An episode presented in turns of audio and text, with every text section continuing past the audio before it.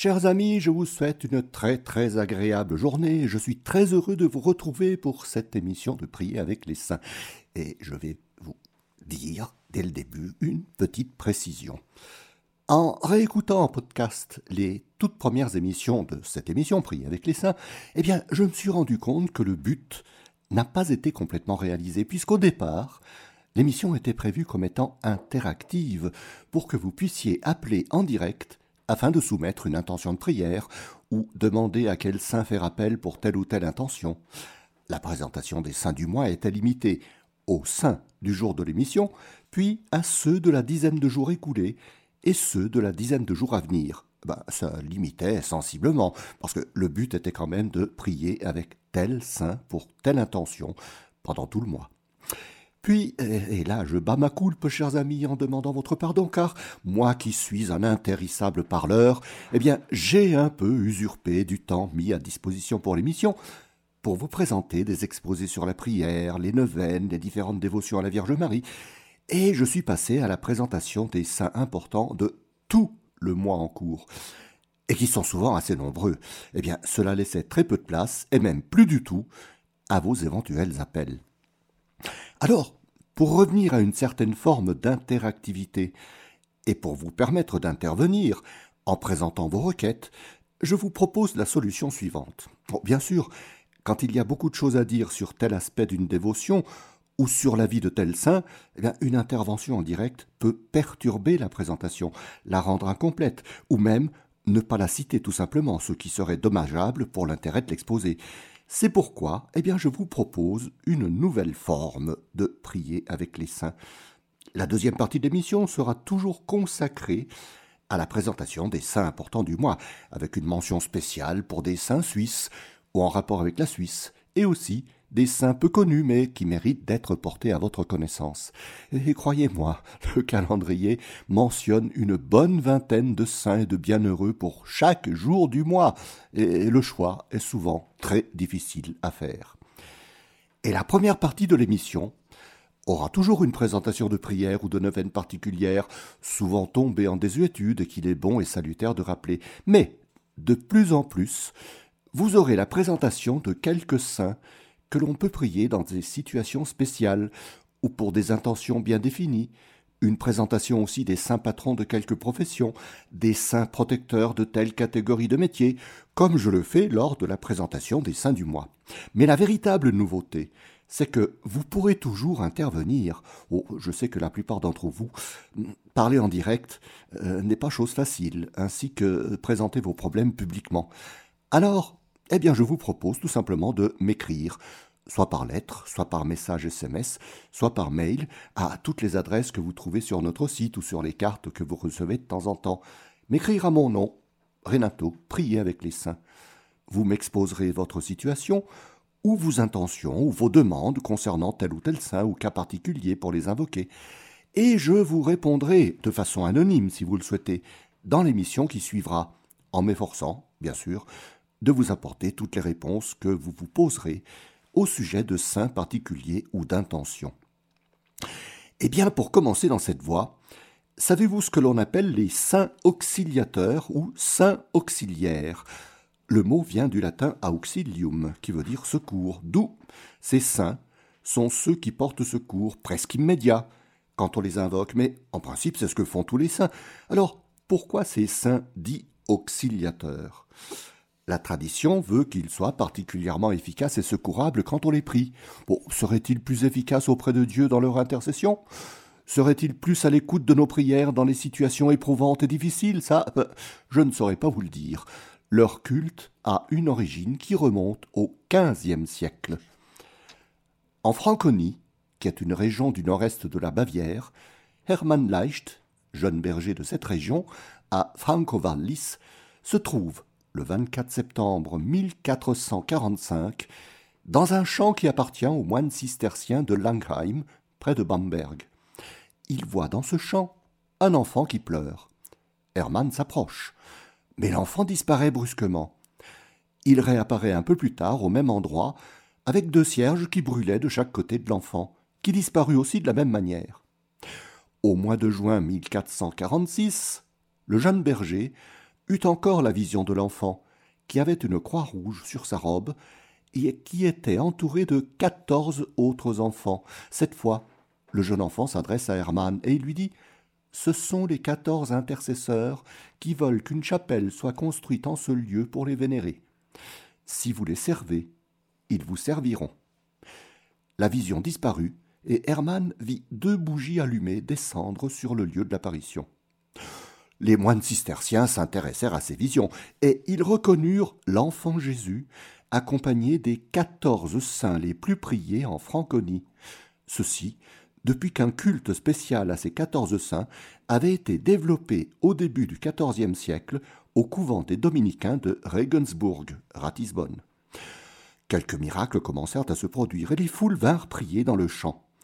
Les cisterciens décidèrent alors de construire une première basilique, oh, une première chapelle, disons, en 1448, qui devint au XVIIIe siècle la basilique de Vierzehnheiligen, près de Bad Staffelstein, sur le lieu des apparitions. Actuellement, elle accueille plus de 600 000 pèlerins chaque année. Alors, qui sont ces quatorze saints auxiliateurs? Eh bien, ils sont tous martyrs des premiers siècles, sauf Saint Gilles, je vous les cite dans l'ordre alphabétique. En premier, Saint Akas. C'est un officier romain, martyr sur le mont Ararat, en Arménie, en l'an 140. Il est le saint patron des soldats. Il est invoqué pour les maux de tête, pour les maladies de peau, pour avoir la pluie ou le beau temps, et pour éviter les tourments de l'âme lors de la mort. Il est fêté le 8 mai. Ensuite, Sainte Barbara, ou Barbe, martyr sous Dioclétien en 306, euh, nous n'en parlerons en détail avec les saints de décembre, car elle est fêtée le 4 décembre. Elle est la sainte patronne des artilleurs, des mineurs, des pompiers, des jeunes vierges, des agonisants et des prisonniers. Elle est invoquée pour la protection contre la foudre, les explosions, la fièvre et la mort subite. Ensuite, Saint Blaise de Sébaste, c'est un médecin et évêque en Arménie, martyrisé sous Licinius en 316. Il est le saint patron des animaux et des quarts d'heure, et il est invoqué pour la protection des maux de gorge. Il est fêté le 3 février. Sainte Catherine d'Alexandrie, dont je vous parlerai plus longuement dans la deuxième partie de l'émission, puisque sa fête est ce mois-ci en novembre. Saint Christophe de Lycie, martyr en 250 dans le sud-ouest de la Turquie actuelle. Il est le saint patron des arbalétriers, des marchands de fruits et des gens de marché des voyageurs, des automobilistes et des soldats, de l'armée en général et du train, c'est-à-dire tout ce qui suit une armée. Il est invoqué pour la protection des orages et des tempêtes, des accidents de voyage et contre la peste bubonique. Il est fêté le 25 juillet. Saint Cyriaque de Rome, diacre, qui a guéri de l'épilepsie Artémie, fille de l'empereur Dioclétien. Ça ne l'a pas empêché de subir le martyr par Maximien en 303 il est invoqué contre les maladies des yeux et surtout contre la possession démoniaque et les tentations au moment de la mort. Saint Denis, évêque de Paris, dont nous avons parlé pour les saints du mois d'octobre, puisqu'il est fêté le 9 octobre, il a été décapité avec ses compagnons sur le Mons Martyrum, Montmartre, et il a porté sa tête jusqu'à l'emplacement de l'actuelle basilique Saint-Denis. Il est invoqué contre les possessions diaboliques et contre les maux de tête puis pardon, Saint-Égide, ou Gilles l'ermite, moine bénédictin, né à Athènes en 640, et qui a mené une vie d'ermite dans la région actuelle du Gard et de l'Ardèche, où il est mort non martyr le 1er septembre 720, et il est fêté justement le 1er septembre. Il est le saint patron des estropiés, des malades du cancer, des femmes enceintes, des femmes stériles, des enfants qui ont des convulsions, des malades de dépression, des malades du sida. Il est invoqué pour éviter la panique, la folie, les frayeurs nocturnes, la stérilité féminine, le cancer, la peste et pour les difficultés d'allaitement et pour une bonne confession. Saint Erasme ou Saint Elme, mort martyr sous Dioclétien en 303 en Illyrie, proche de l'actuelle Albanie. Il aurait été ermite sur les montagnes de Liban et évêque de Formia, près de Naples. Il est connu pour les feux de Saint-Elme. C'est un phénomène météorologique qui se produit sur les mâts des bateaux et les ailes des avions lorsque l'air est fortement chargé en électricité. Il est appelé ainsi car Saint Elme continua à prêcher après que la foudre l'eut frappé à ses pieds. Il est invoqué par les marins pour la protection des orages en mer et le feu de Saint-Elme est vu comme une protection du saint. Il est aussi invoqué pour les coliques des enfants, les douleurs et les maladies de l'intestin, les crampes, les douleurs de l'accouchement et contre la peste. Il est fêté le 2 juin. Saint Eustache ou Eustate, fêté le 20 septembre, probablement le jour de son martyr en 118 sous Adrien.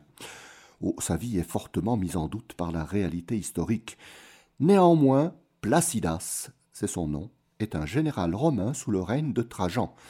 Il se convertit au christianisme suite à une vision d'un cerf qui a une croix entre ses bois, comme le verra aussi saint Hubert de Liège à la fin du septième siècle. Il se fait baptiser avec son épouse et ses deux fils, et prend le nom d'Eustatios, le bien équilibré. Des circonstances mystérieuses lui font perdre toute sa fortune, et il s'exile en Égypte, où sa famille est dispersée lors du voyage. L'empereur Trajan le fait rechercher et lui confie le commandement d'une légion pour combattre les barbares.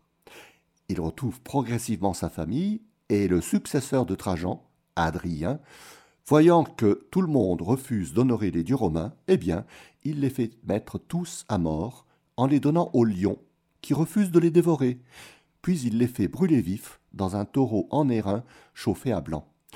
La légende les nomme rapidement Saint Eustate, Sainte Théopistée et leurs deux enfants, Saint Agapios et Saint Théopistos. Mais, en 1969, leurs noms furent retirés du martyrologue romain. Le culte de Saint Eustache s'est maintenu avec les saints auxiliateurs, comme patron des militaires, des pompiers, des agriculteurs. Il est invoqué contre le feu, ainsi que le feu de l'enfer, contre les discordes en famille et pour les victimes de torture. Saint Georges de Lydda, ou Lod en Israël. Je vous en ai longuement parlé dans le Prier avec les saints du 10 avril 2022, intitulé Sainte Gemme Magalgani. Il est fêté le 23 avril car il a été décapité à Lydda le 23 avril 303. Considéré comme le vainqueur du dragon, donc du diable, il est le saint patron de très très nombreux pays, et aussi des chevaliers et des scouts. On l'invoque pour la protection des esprits démoniaques, pour les maladies de la peau, et pour que les animaux domestiques soient en bonne santé. Ensuite, Saint Guy, appelé aussi Vite ou Vite, V-I-T-H. Il est fêté le 15 juin. Il est né en Sicile en 290 et Guy est confié par son père, riche marchand païen, à deux époux chrétiens pour son éducation, Crescence et Modeste, qui le font baptiser, ce qui met son père en colère. Et pour fuir cette colère, Guy, Crescence et Modeste s'enfuient en Lucanie, dans le sud de l'Italie. Et là, Guy opère des miracles retentissants. Dioclétien entend parler de l'enfant et il fait venir tout le monde à Rome pour que Guy guérisse son fils épileptique. Refusant d'abjurer le christianisme, Guy, Crescence et Modeste subissent plusieurs tourments de mise à mort, mais ils restent en vie. Dioclétien les fait alors attacher à un chevalet et rouer de coups jusqu'à la mort le 15 juin 303. Il est invoqué contre l'hystérie collective, ce qui a donné le nom à la danse de Saint-Guy, contre l'épilepsie, la rage, les crampes, l'énurésie, la léthargie, les morsures de serpent et une bonne confession. Il est aussi le saint patron des danseurs. Guy avait treize ans lors de son martyr. Ensuite, Sainte Marguerite d'Antioche de Pisidie. Elle est née dans cette région du sud-ouest de la Turquie actuelle en 289. Elle se convertit au christianisme et fait vœu de virginité en repoussant les désirs du gouverneur romain de la région. Eh bien, cela lui valut d'être décapité à l'âge de 16 ans en 305. La légende dorée de Jacques de Voragine, dont je vous ai souvent parlé, nous dit qu'elle fut avalée par un monstre dont elle sortit en le transperçant d'un coup d'épée. Elle représente ainsi la victoire sur le dragon, le diable. Elle est la Sainte Marguerite dont Jeanne d'Arc a entendu la voix avec celle de Saint Michel et de Sainte Catherine d'Alexandrie. Eh bien, en l'absence de preuves réelles historiques, son culte a été supprimé après Vatican II. Elle est fêtée le 20 juillet. protectrice des femmes enceintes, des jeunes mères. Elle est invoquée pour les maux de rein, la conception et la grossesse, un bon accouchement, pour une bonne spiritualité et une belle force de caractère pour les jeunes filles. Et le dernier de la liste, Saint Pantaléon de Nicomédie, c'était un médecin à la cour de l'empereur Maximien, mort martyr en 305. Il est fêté le 27 juillet, il est le saint patron des médecins, des chirurgiens et des nourrices. Il est invoqué contre les maladies pulmonaires, surtout la tuberculose, et pour éviter le strabisme des yeux et les maux de tête. Et à cette liste, on associe aussi la Vierge Marie, invoquée comme Notre-Dame auxiliatrice ou Notre-Dame de bon secours. Eh bien, chers amis, dans un prochain prix avec les saints, je vous dirai la suite de ces saints spécialement invoqués. Qui fêtons-nous aujourd'hui? Saint Laurent de Dublin. On le connaît comme Laurent O'Toole, ou en gaélique, Lorcan wa Tuatail. Il est le fils du roi de Muirdaig. Il est né à Kildare, en Irlande, en 1128. Et comme fils de roi, eh bien, malheureusement, il fut donné en otage au roi de Leinster, et sa santé en souffrit beaucoup. En 1140, âgé de 12 ans, il fut envoyé pour se rétablir au monastère de Glendalough, où il resta comme moine et en devint abbé en 1154, monastère souvent la cible de brigands qui l'attaquent et le rançonnent. En 1162, Laurent devient le deuxième archevêque de Dublin, nommé par le roi de Leinster, Dermot MacMurrough, lequel avait épousé la demi-sœur de Laurent, mort. En 1171, Dublin et une bonne partie de l'Irlande passent sous le contrôle de l'Angleterre du roi Henri II Plantagenet. L'archevêque Laurent doit alors obéissance à son nouveau roi, et il participe à la signature du traité de Windsor du 6 octobre 1175 qui consacrait la suzeraineté du roi Henri sur la presque totalité de l'Irlande. En mars 1179, Laurent est présent au troisième concile du Latran, qui fixe plusieurs décrets, dont l'élection du pape aux deux tiers des voix du conclave, et qui prépare la croisade contre les Cathares en France. Le pape Alexandre III nomme Laurent légat pontifical pour toute l'Irlande. Il entretient de bons rapports avec Henri II pour préserver l'indépendance de l'Église anglaise face aux prétentions de l'Église irlandaise face aux prétentions anglaises. Quel lapsus Il le rencontrait souvent, et Henri II, qui était aussi duc d'Aquitaine, comte d'Anjou et duc de Normandie, le convoqua à Rouen pour une mission diplomatique auprès du pape, c'est en se rendant à Rouen que Laurent O'Toole tomba malade en octobre 1180. Il est accueilli par les chanoines de l'abbaye de à peine rentré en Normandie. Il y meurt le 14 novembre 1180 et dès sa mort, des miracles commencent à se produire en allant le prier sur sa tombe à l'abbaye de Saint Laurent O'Toole est canonisé par le pape Honorius III le 11 décembre 1225. Il est le saint patron de Dublin et de la ville de en Normandie pour laquelle il fait partie de la liste des saints intercesseurs. Il y a quelques péripéties qui concernent ces reliques. D'abord, sa notoriété fit que l'on a reconstruit une abbatiale plus grande pour accueillir les fidèles qui venaient le prier. C'est l'actuelle collégiale Notre-Dame et Saint-Laurent à eux, l'abbaye ayant été détruite à la Révolution. En 1442, une partie de ces ossements furent ramenés en Angleterre, dans l'église de Chorley, dans le Lancashire pas très loin des côtes irlandaises. Mais ils disparurent sous le règne d'Henri VIII. L'église de Chorley porte le nom de Saint Laurent O'Toole. Son cœur se trouve dans un reliquaire dans la cathédrale Christ Church de Dublin. Et il fut volé en mars 2012 et retrouvé mystérieusement, mystérieusement le 26 avril 2018.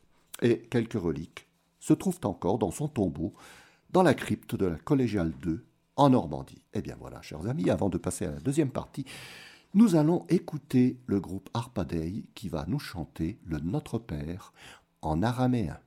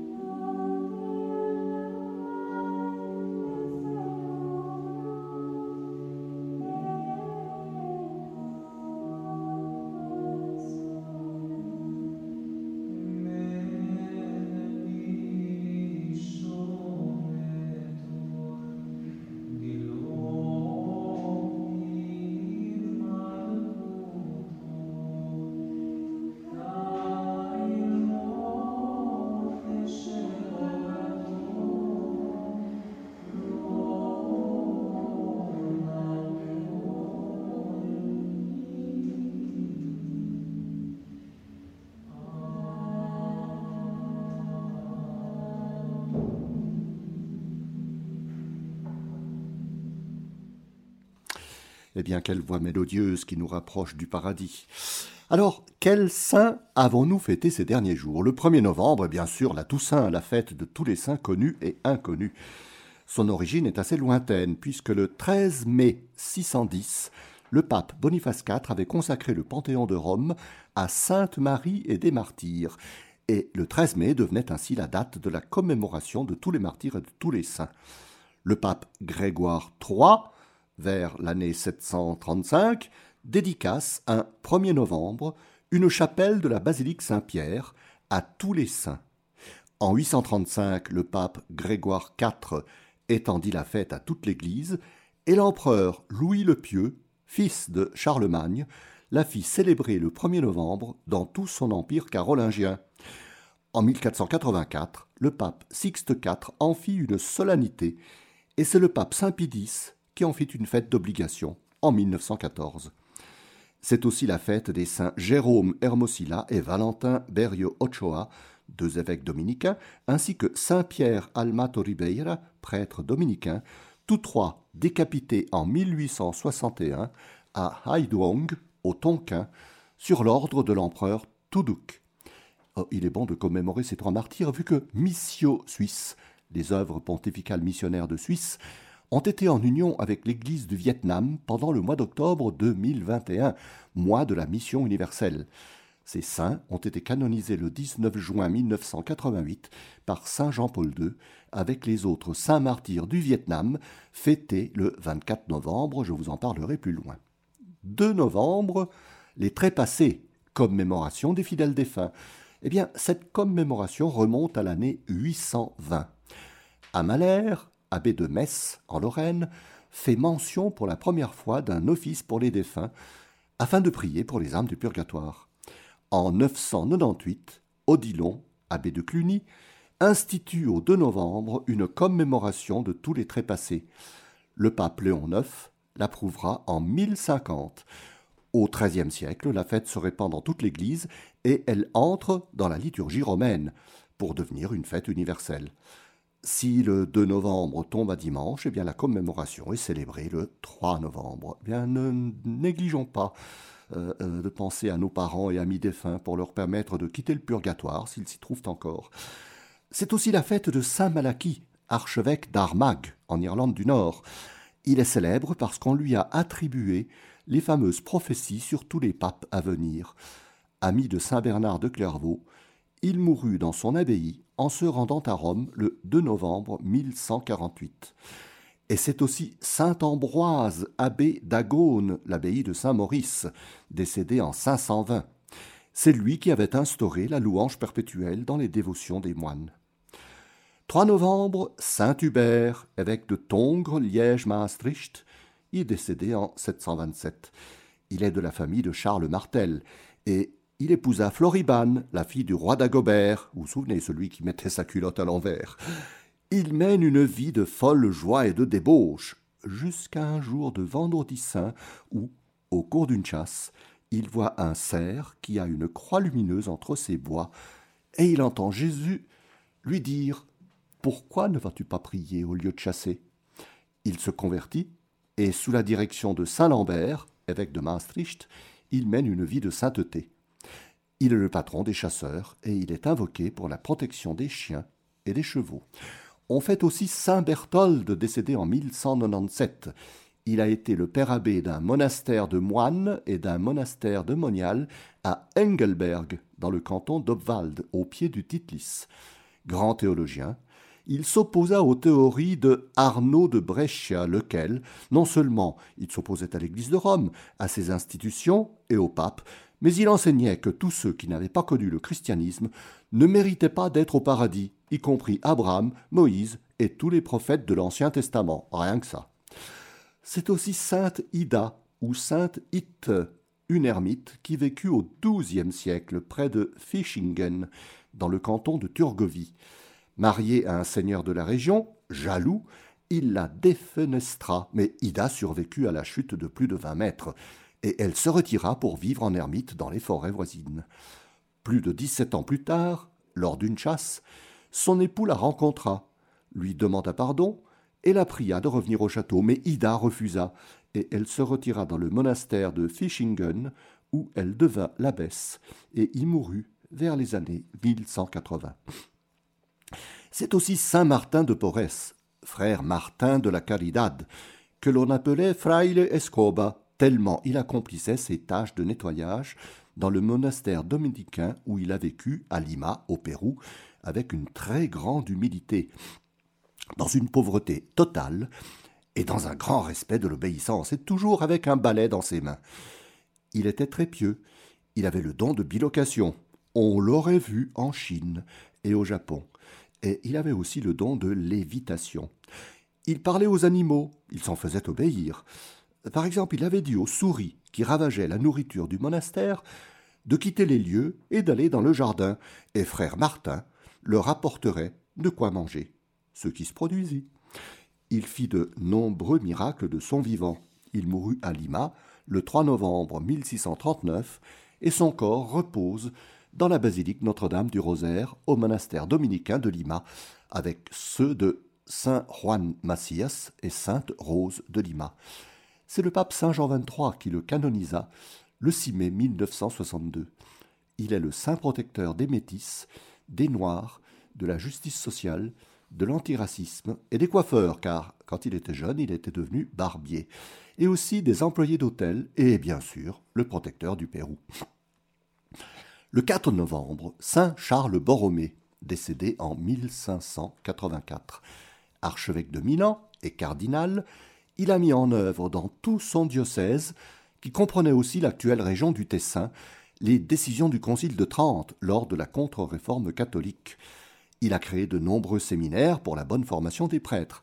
Il dépense toute sa fortune pour les pauvres et il est très proche du peuple et lors de l'épidémie de peste de 1576 à Milan, il va lui-même soulager les malades, ignorant les dangers de la contagion. Pour cela, il est invoqué dans les épidémies pour la protection des évêques et du clergé. Alors, n'hésitons pas à le prier en ces moments particulièrement éprouvants. C'est aussi Jessé, c'est le père du roi David, et donc, par l'arbre de Jessé, le fondateur de la filiation de Jésus qui, par Saint Joseph, descendant de David, est appelé fils de David.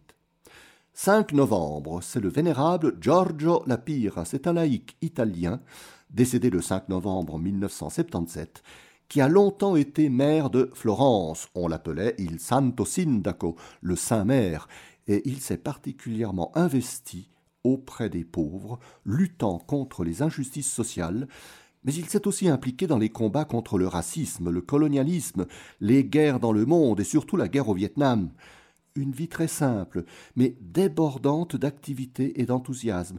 Et si je le cite aujourd'hui, c'est parce que sa devise était Sperare contro ogni speranza, espérer contre tout espoir. Eh bien, c'est particulièrement bien indiqué pour notre époque.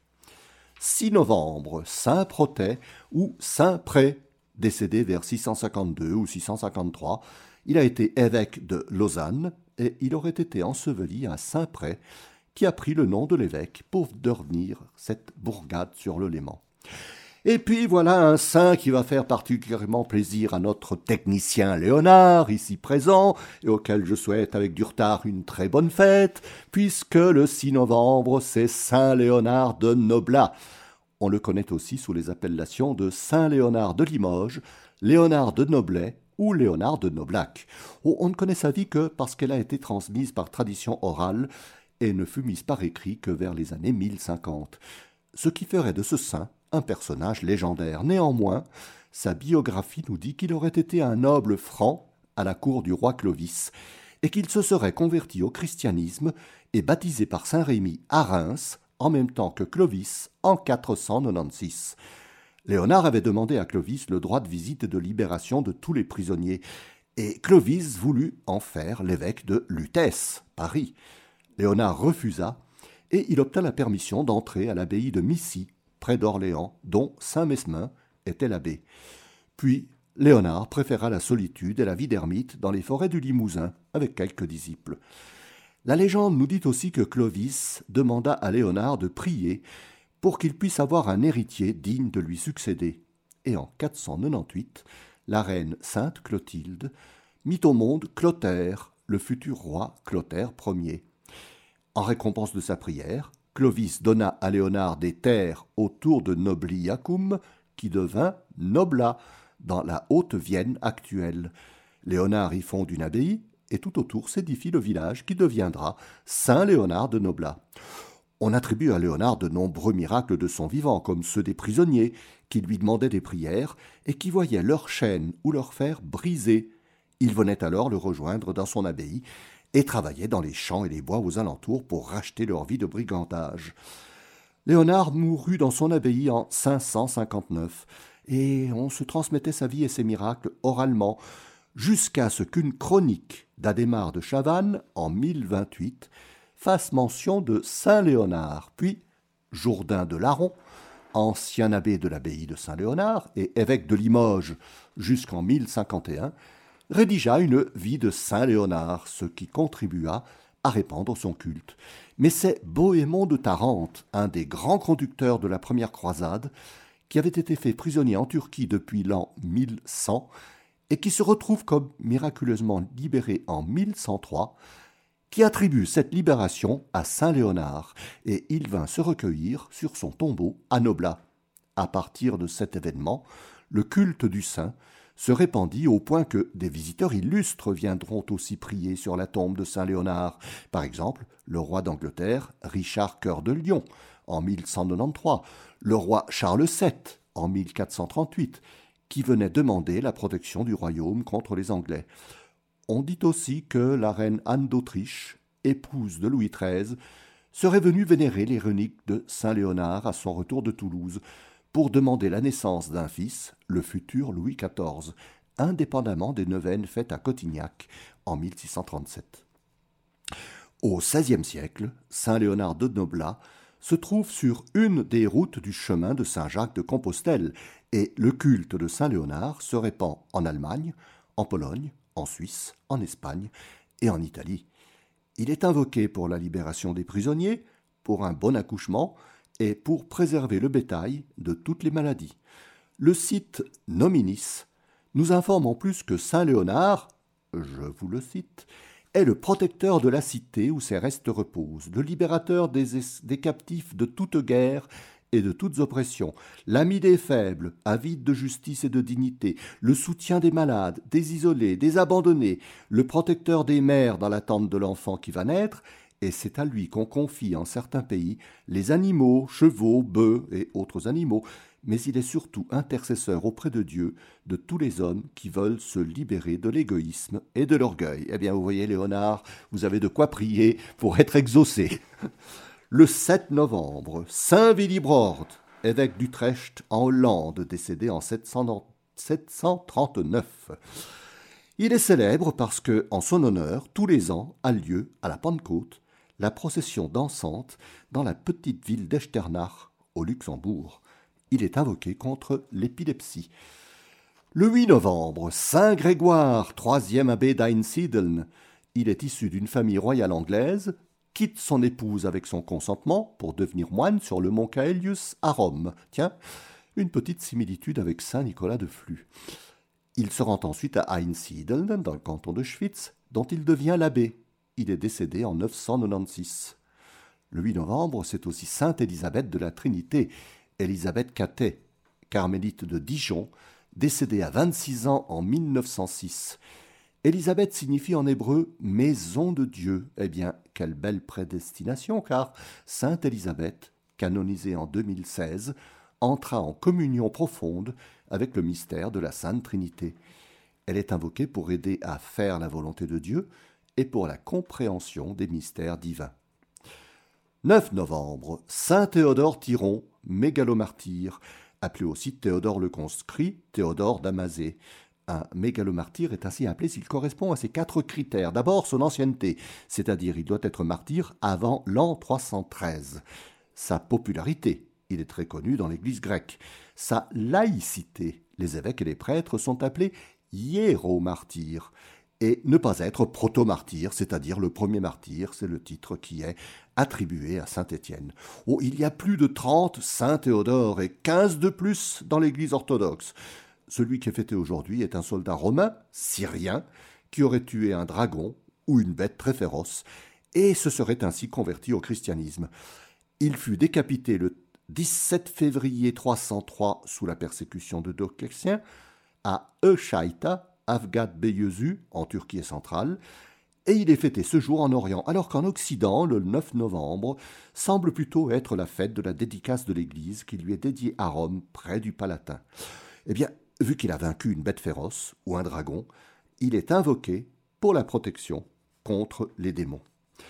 10 novembre, Saint Léon Ier le Grand, décédé en 461, un grand pape qui devint, euh, qui devint il devient évidemment un grand pape, parce qu'il obtint de l'empereur Valentinien III, à Ravenne, en 445, la reconnaissance officielle de la primauté absolue de la fonction papale comme successeur direct de Saint-Pierre. Léon Ier arrêta l'avancée d'Attila sur Rome en 452 et négocia avec le roi vandale Genséric la survie de Rome en 455. Saint Léonard est invoqué pour la protection contre les hérésies et contre le découragement. 11 novembre, Saint Martin de Tours, décédé en 397. Il est aussi appelé Martin le Miséricordieux ou Martin des Champs. C'est un légionnaire romain originaire de Pannonie, l'actuelle Hongrie, célèbre pour avoir été l'évêque de Tours, le fondateur du monachisme en Gaule, mais surtout parce qu'il a partagé son manteau avec un pauvre, ce qui lui valut sa conversion, car ce pauvre lui apparaît en songe comme étant Jésus. C'est un saint très populaire en Suisse romande. Il est particulièrement fêté en Ajoie, le deuxième dimanche de novembre, avec tous ses repas à base de cochon. On le fait aussi dans le village de Saint-Martin, dans le canton de Fribourg, où l'on fait une bénichon en son honneur, le dimanche le plus proche du 11 novembre. La ville de Vevey, dont Saint Martin est le patron, car il y serait venu quand il était officier romain, a sa foire de la Saint-Martin. C'est le mardi le plus proche du 11 novembre. C'est le maintien d'une des grandes foires instituées en 1470 par le duc de Savoie, le bienheureux Amédée IX. Plus récemment, je crois que ça existe toujours, depuis 1995, le village de Pessy dans le canton de Genève, à côté de Satigny, a aussi sa Saint-Martin pour célébrer la fin des vendanges, avec le, hameau voisin de Chouly, qui organise le tir des boîtes contenant de la poudre qui explose quand on les tire. Saint-Martin est invoqué pour la guérison des rhumatismes. 12 novembre, eh bien un saint qui me concerne particulièrement puisque c'est Saint René d'Angers ou San Renato di Sorrento, c'est le même saint légendaire dans la mesure où Saint Maury, évêque d'Angers, serait ou non aussi légendaire. Cet évêque aurait ressuscité un petit enfant pour le baptiser, d'où son prénom René. René devint évêque d'Angers à la mort de Saint Maury en 437, puis il serait parti vivre en ermite à Sorrento, près de Naples, et il en devint l'évêque et où il mourut en 465. C'est Charles d'Anjou, roi de Naples et de Sicile, frère du roi Louis IX, Saint Louis, qui aurait fait rapporter à Angers les reliques de Saint René au XIIIe siècle. Eh bien, étrange paradoxe, chers amis, que mon saint patron soit légendaire, moi qui m'occupe de traditions, de légendes, pour vous transcrire au mieux la réalité historique des événements, mon saint patron n'aurait pas existé. Saint René est le patron des sabotiers, et il est invoqué pour un bon accouchement. Ben, vous voyez, Léonard, on a une chose en commun, c'est que nos deux saints patrons seraient légendaires. Quels sont les saints importants à venir pour ce mois de novembre? 15 novembre, Saint Albert le Grand. Il a été dominicain, professeur à Paris, où il a eu comme élève Saint Thomas d'Aquin. Il a voulu concilier la pensée du philosophe grec Aristote avec le christianisme, il devient évêque de Ratisbonne, en Bavière, donc Regensburg. C'est la ville où Benoît XVI a enseigné la théologie de 1969 à 1977. Il renonce à sa charge pour vivre pauvrement à Cologne, où il meurt en 1820. Il n'a été canonisé et fait docteur de l'Église qu'en 1931. Il est le saint patron des savants, des étudiants et de tous les scientifiques qui étudient la nature. 16 novembre, Saint Eucher, évêque de Lyon, décédé en 449. Il est connu pour avoir écrit la première et plus ancienne histoire du martyr de Saint Maurice et de la Légion thébaine. C'est aussi Saint Giuseppe Moscati. C'est un laïc et un médecin de Naples, décédé le 12 avril 1927. Mais pour ne pas faire coïncider sa fête avec les fêtes pascales, elle est déplacée au 16 novembre, jour où son corps a été transféré à l'église du Gesù Nuovo à Naples le 16 novembre 1930. Il a été canonisé par Jean-Paul II le 25 octobre 1987. Il est le protecteur du personnel de santé et il est aussi invoqué pour la conversion des scientifiques athées. C'est aussi sainte Gertrude de Elfta, décédée en 1301. C'est une grande mystique germanique, considérée comme l'une des initiatrices à la dévotion au Sacré-Cœur. Dans une apparition, Jésus lui a dit Tous sont capables de comprendre le langage de l'amour, précisément à l'heure où le froid lapidaire engourdit les cœurs qui n'osent plus ou ne savent plus comment aimer l'amour. Ben, c'est une constatation faite au Moyen Âge, chers amis, mais ô combien actuelle. 19 novembre, Sainte Mechtilde de Elfta, décédée en 1298, dit aussi Mechtilde de Hackeborn, qui est la sœur de Sainte Gertrude de Hackeborn, à ne pas confondre avec la Sainte Gertrude de Elfta dont je viens de vous parler. C'est aussi une grande mystique liée à la dévotion au Sacré-Cœur, mais Sainte Mechtilde a eu la révélation de la pratique des trois Ave pour s'assurer de la présence de la Vierge Marie à notre mort. Je vous en avais parlé dans un épisode de Prier avec les saints du 13 décembre 2021 intitulé Sainte Lucie de Syracuse. 21 novembre, une belle fête mariale, la présentation de Marie au Temple. On connaît cet événement par le protévangile de Jacques, un disciple de Jésus, appelé Jacques le Juste. Il nous parle de la vie de Marie, que ne disent pas les évangiles.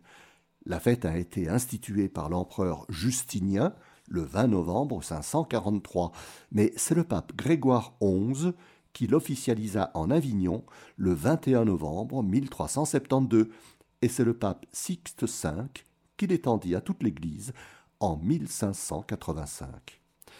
22 novembre, Sainte Cécile.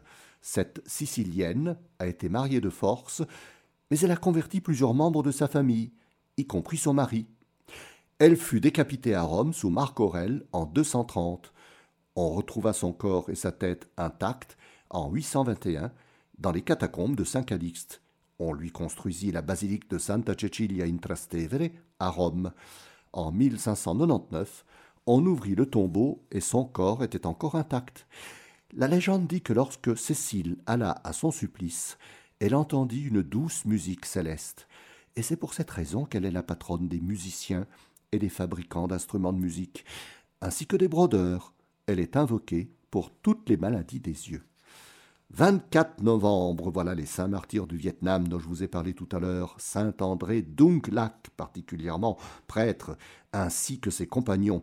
En tout, ce sont 117 martyrs tués en haine de la foi entre 1745 et 1862 dans diverses régions du Tonkin, de la Nam et de la Cochinchine, mais on estime à près de 300 000 le nombre de martyrs laïcs anonymes, hommes, femmes, vieillards et enfants, qui ont été suppliciés pendant cette même période. 300 000 martyrs. 25 novembre, Sainte Catherine d'Alexandrie. Elle est particulièrement vénérée au monastère du Mont Sinaï, où son corps, retrouvé intact au 8e siècle, y est conservé. Elle était très instruite et elle a réussi à convertir plusieurs philosophes chargés par l'empereur Maximin II d'Aya de détruire la pensée chrétienne. Elle fut décapitée à l'âge de 18 ans en 312.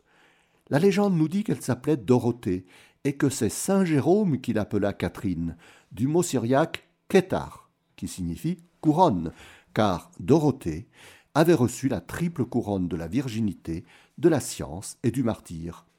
Avec Saint Nicolas de Myre, elle est la sainte patronne de la ville de Fribourg.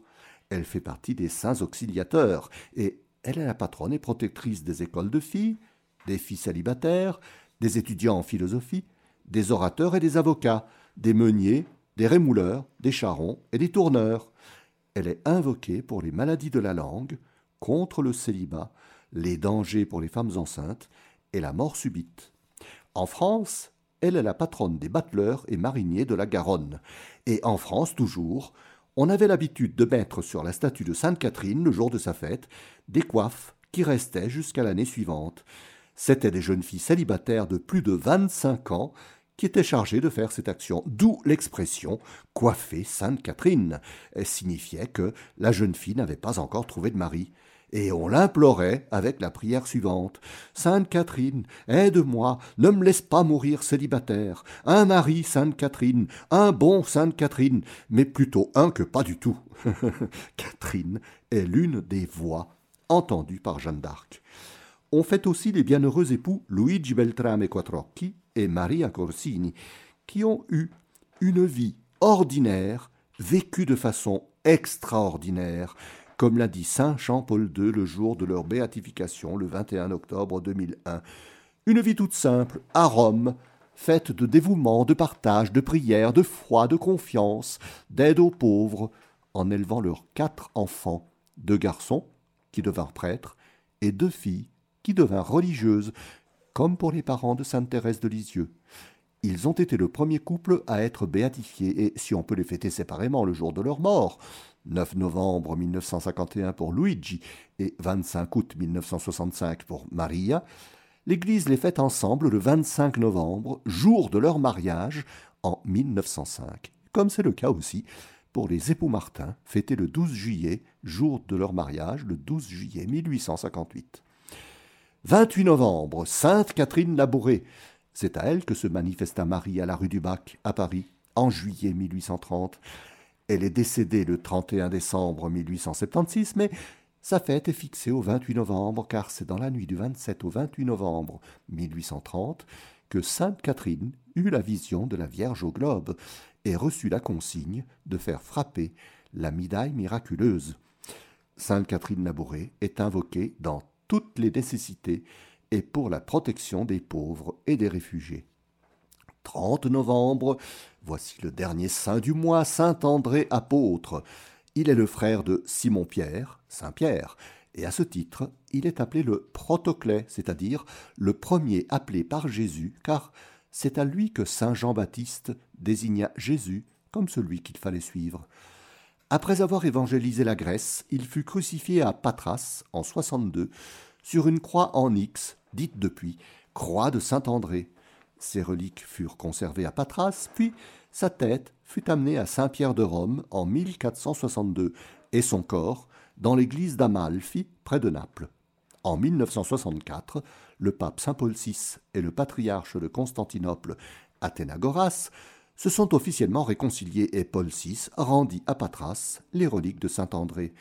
Les deux représentants des églises latines et orthodoxes, les frères André et Pierre, sont devenus les symboles de la marche vers l'unité entre catholiques et orthodoxes.